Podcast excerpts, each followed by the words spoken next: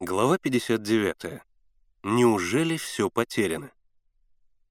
Ничего не понимая и не соображая, вернулся Миша в лагерь. Там была обычная вечерняя суета. Ребята готовились к ужину, умывались перед сном, мыли ноги, складывали гербарии и альбомы, готовили постели в палатках. Девочки правили тетради своих ликбезовцев. Было то вечернее время, когда все устали за день, но не хотят, чтобы день кончился, когда особенно оживленно, потому что весь отряд в сборе, день догорает, и надо успеть воспользоваться его последним светом. Свои обязанности Миша выполнял механически. Мысль о постыдной неудаче не выходила у него из головы. Так опозориться. Значит, все они делали зря.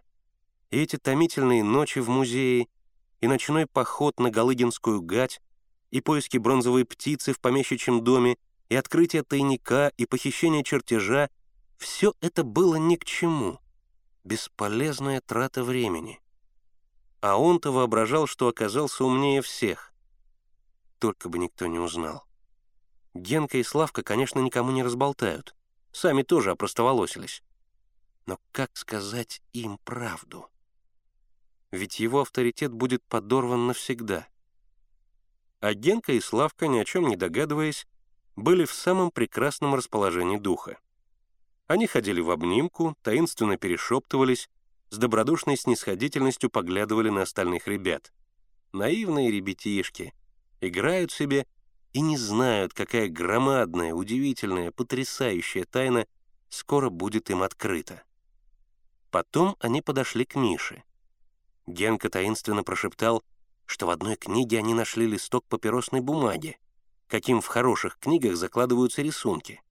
И если этот листок наложить на чертеж, то все очень точно перерисуется. Миша молча кивнул головой в знак того, что он разрешает изъять листок из книги и перенести на него чертеж. Генка добавил, что в этой книге не один, а три таких листка, и хорошо бы сделать три копии. Тогда каждый из них будет иметь по чертежу на случай потери. И вообще полезно. В таком опасном предприятии могут быть всякие неожиданности. Ко всему надо быть готовыми. Миша согласился и на это. Потом Генка сказал, что сейчас уже темно. Чертеж они перерисуют завтра утром, когда все уйдут в деревню. Миша согласился. Славка заметил, что его и Генку надо будет завтра освободить от работы в клубе. Миша не возражал и против этого. Он ни против чего не возражал. Все равно все бесполезно. Но сказать ребятам правду у него не хватало духу. Пусть уж занимаются чем-нибудь, только бы не задавали вопросов. Проснулся Миша на следующее утро с головной болью, в том расслабленном состоянии, которое бывает после бессонной и беспокойной ночи. Но, как всегда, он после завтрака выстроил отряд и отправился с ним в деревню. Генка и Славка остались дежурными, специально для того, чтобы на свободе перерисовать чертеж. Мрачные мысли не оставляли Мишу и в клубе. Ни в чем не принимая участия, он сидел и грустно посматривал на будущих пионеров. Они были уже разбиты на звенья, знали законы и обычаи, выучили текст торжественного обещания, но никак не могли научиться ходить в строю. Каждый знал, где правая и где левая сторона, но при команде «направо» обязательно поворачивался налево, а при команде «налево» — направо. При команде кругом все сталкивались, и получалась куча мала.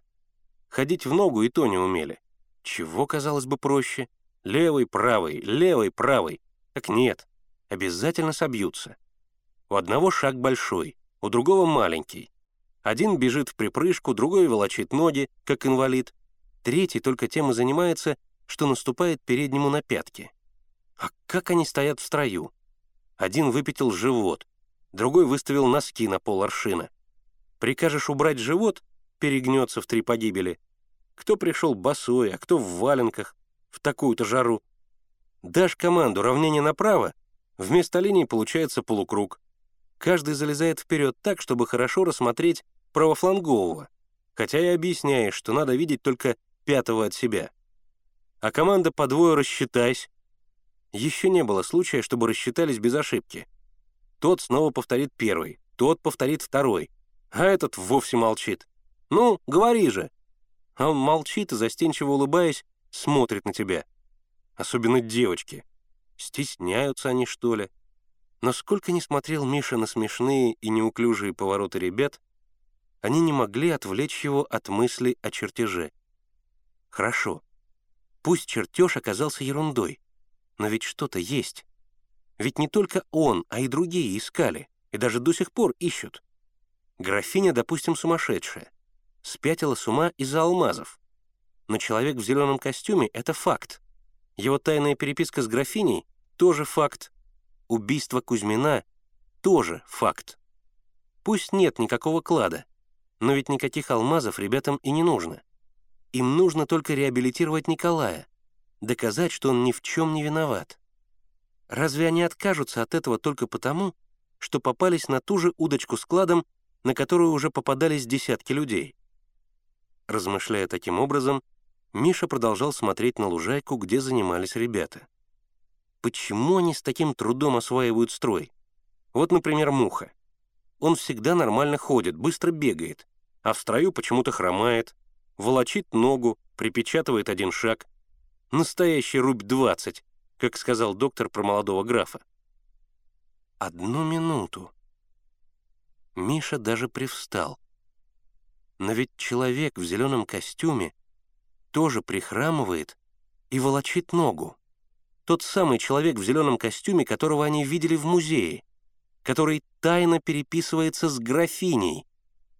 Неужели это и есть молодой граф Карагаев? Но ведь все графы удрали в Париж. А может быть, не все? Может быть, он все еще надеется найти алмаз, который так здорово запрятал его отец? Вполне возможно.